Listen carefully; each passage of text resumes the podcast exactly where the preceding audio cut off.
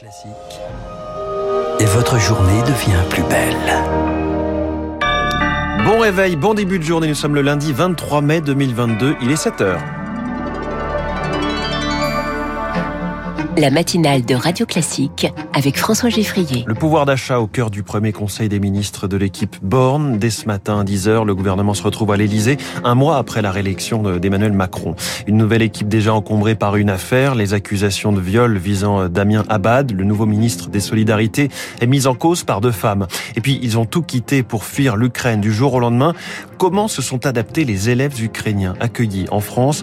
Reportage dans ce journal. 7h10, l'impératif d'efficacité pour le nouveau gouvernement, ce n'est peut-être pas plus mal alors qu'il ait été euh, en bonne partie reconduit. Ce, serait, ce sera l'édito de François Vidal.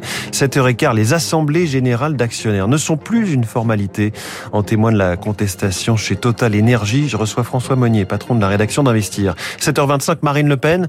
Les législatives, ça l'ennuie. Ce sera l'info politique de David Doucan. Radio Classique. À la une, Lucille Bréau, le premier conseil des ministres pour le gouvernement Borne. L'équipe de la nouvelle première ministre foulera à 10h le gravier de l'Elysée. Une première pour Pape Ndiaye, nouveau ministre de l'Éducation nationale, ou Rima Abdul Malak, nommé à la culture. Au menu, évidemment, les grandes priorités tracées par le président. L'école, la santé, la transition écologique, mais surtout l'inflation, Victoire Fort. Il aura fallu attendre un mois depuis la réélection d'Emmanuel Macron, mais c'est aujourd'hui que tout commence. Avant le scrutin législatif, l'exécutif a décidé d'éviter d'aborder les sujets qui fâchent. La toute première loi examinée par la nouvelle Assemblée et sur la table de ce Conseil sera celle sur le pouvoir d'achat. Le sujet suscite l'inquiétude des Français, dit la Première ministre, qui a déjà habilement égrené les prochaines mesures pour soulager les portefeuilles. Prolongation de la remise à la pompe, triplement de la prime Macron, revalorisation des retraites et des minima sociaux en fonction de l'inflation par exemple. Peu de surprises sur le fond des dossiers donc, la nouvelle équipe est en revanche attendue sur la forme, sur le style, quel mode de gouvernance incarner Moins d'arrogance et plus d'ouverture, analyse un ministre. Le pouvoir d'achat priorité de ce début de second quinquennat dans la foulée du Conseil des ministres. Bruno Le Maire, reconduit à Bercy, réunira les principales organisations patronales pour évaluer ce qui pourrait être mis en place. Un premier Conseil des ministres avec déjà une fausse note. Les accusations de viol visant Damien Abad, le nouveau ministre des Solidarités, est accusé par deux femmes. Les faits révélés par Mediapart remontent à 2010 et 2011. Il les conteste avec la plus grande force. Mais pour Arnaud Benedetti, rédacteur en chef de la revue politique et parlementaire, cette affaire présente bien un risque majeur pour la majorité. C'est un risque pour l'exécutif, c'est un risque pour le président de la République, c'est un risque pour la nouvelle première ministre qui a fait là aussi de la cause des femmes et de l'égalité un élément fort de son entrée euh, dans la fonction et c'est un risque également parce que tout simplement nous sommes dans une séquence électorale. Il est évident que cette affaire arrive euh, comme une forme de test qui s'impose euh, à l'exécutif. On sent bien qu'il y a quand même malgré tout une, une gêne. C'est une communication qui est quand même prise au dépourvu, me semble-t-il, y compris dans l'expression de la Première ministre. Elisabeth Borne, contrainte de réagir hier en campagne dans le Calvados pour les législatives, elle a assuré ne pas être au courant de ces affaires. Elle promet d'en tirer toutes les conséquences si la justice est saisie. Elle, comme tous les ministres engagés dans ce scrutin, devra démissionner en cas de défaite. L'Ukraine s'invite au forum de Davos. Premier chef d'État à s'exprimer après deux ans de pandémie. Volodymyr Zelensky sur le front. Les forces russes intensifient leur offensive sur le Donbass. L'invasion a poussé des, l'invasion russe qui a poussé le nombre de déracinés dans le monde au-dessus de la barre des 100 millions selon les Nations Unies. Alors trois mois après le début de la guerre, près de 17 000 enfants ou adolescents ukrainiens sont scolarisés en France. Le lycée La Fontaine du 16e arrondissement de Paris en accueille 6. Le reportage d'Élodie Wilfried. Nikita, Macha. Comme chaque jour, pendant trois heures, ces six élèves ukrainiens ont cours de français, une langue que n'avait jamais étudiée Macha, 15 ans, arrivée de Kiev il y a deux mois. Les prononciations sont difficiles, mais je veux apprendre. Mon école et celle-ci sont différentes. Ici, c'est beaucoup plus grand. Heureusement, je me suis fait des amis, c'est plus facile.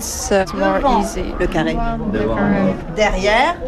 Face à la classe, Sarah Tchernobroda prend le temps de s'occuper de chaque élève, mais s'abstient de leur poser des questions sur leur passé. Après plusieurs semaines de cours, elle constate que tous ne progressent pas au même rythme. Il y a une différence entre les élèves qui se projettent en France et euh, d'autres élèves. On sent euh, que le but, c'est de retourner en Ukraine. Ces élèves-là suivent les cours de l'école ukrainienne à distance. Il n'y a pas le même investissement. Ces élèves seront sans doute présents à la rentrée, estime la proviseure Marianne Daudinet, une perspective qu'elle n'avait pas anticipée à leur arrivée. Se pose alors la question de leur orientation. On a le cas d'une jeune fille, elle devait passer son bac euh, là dans les jours qui viennent en Ukraine. L'année prochaine, je vais être obligée de la remettre en première. Donc ça va lui faire un retour en arrière qui ne sera pas facile pour elle. Pour la chef d'établissement, certains élèves auraient besoin d'un accompagnement psychologique, mais ni le lycée ni le rectorat n'en ont les moyens. Le reportage d'Elodie Villefrit au procès des attentats du 13 novembre, place aux plaidoiries des parties civiles à partir d'aujourd'hui. Les avocats ont choisi de les organiser par thème. 20 s'exprimeront aujourd'hui. Plus d'air pur dans les écoles, c'est l'appel de la communauté éducative. Scientifiques, enseignants, parents d'élèves, tous demandent à Emmanuel Macron de tirer les leçons de la pandémie en lançant un grand plan de purification de l'air dans les établissements scolaires. Michel Rocroy est médecin généraliste. Il fait partie de ceux qui interpellent le président l'immunité qui est conférée par la euh, vaccination, bah, elle est faible chez les enfants. Puis euh, l'immunité qui est conférée par euh, une infection avec Omicron, elle dure quelques mois. Donc il n'y a aucune raison pour que en septembre ça se passe bien. Les autres intérêts, c'est améliorer la concentration et l'apprentissage parce qu'on sait que lorsqu'il y a des taux élevés de CO2 dans une pièce, eh bien on a moins bonne capacité cognitive. On n'est pas à l'abri d'une autre pandémie qui peut se transmettre par voie aérosol. Ça a aussi cet intérêt de, prévention pour éviter de dire on ne pouvait rien faire. Un propos recueilli par Rémi Le trafic des bus et des tramways perturbé aujourd'hui en Ile-de-France en raison d'un préavis de grève à la RATP. Prévoir deux bus sur trois, trois tramways, sur cinq aux heures de pointe. Des orages violents ont touché l'Indre la nuit dernière. Météo France a relevé plus de 6000 impacts de foudre au sol en trois heures entre 22h et 1h du matin. Des grêlons gros comme des balles de tennis sont tombés du côté de Châteauroux. Début de tournoi réussi à Roland Garros pour le jeune prodige espagnol Carlos Alcaraz à 19 ans seulement. Il a passé le premier tour tranquillement en 3-7. Pour les Français, c'est déjà compliqué. Seul rescapé de la journée de dimanche, Grégoire Barrère. Et puis, c'était une figure parisienne du street art mystique décédée hier. Elle avait 66 ans.